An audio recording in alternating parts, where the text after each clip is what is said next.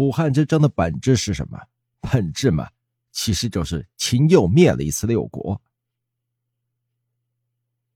秦始皇击灭六国之后，六国的势力其实依然很强大，仍然在虎视眈眈，试图复辟。只不过呢，慑于秦始皇的威名，不敢随便异动而已。秦始皇死后，六国势力就死灰复燃，立即发动。陈胜起义啊，只不过是个引子而已。他的部队轻易就被秦军打垮。真正打垮秦国的，其实还是六国势力组成的大军。六国势力发动的时候，秦国的势力实际上是大于六国的。处置得当的话，胜利其实不是问题。但不幸的是，秦国当时的皇帝秦二世是个蠢货，大杀能臣，自毁长城，最终身死国灭，六国复辟成功。但是秦国的实力仍然在，仍然比六国要强，这就是项羽非常担心的。为了摧毁秦国的势力，项羽竭尽全力坑杀二十万秦军，攻入咸阳后大肆烧杀抢夺。但是尽管如此，秦国的势力仍然很强大。当时有个叫韩生的劝说项羽留在秦地为王，说了一大堆的好处，可惜项羽没听进去，还因为韩生说他目侯而官，而把秦生扔进开水锅煮了。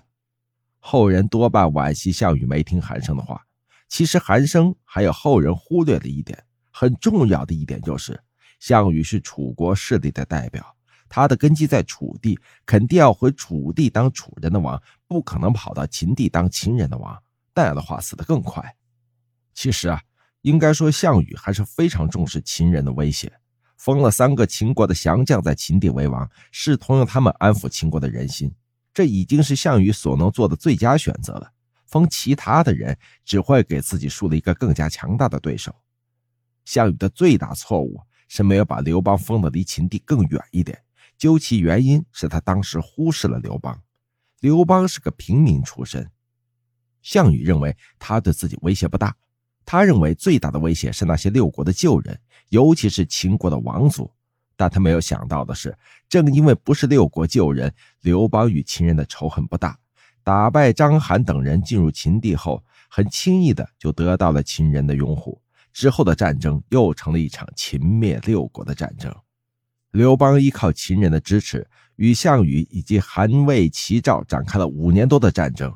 虽然刘邦能力不强，战斗屡遭失败，但是背靠秦人的强大支持，他撑过了危机，最终耗尽了六国的力量，第二次灭掉了六国。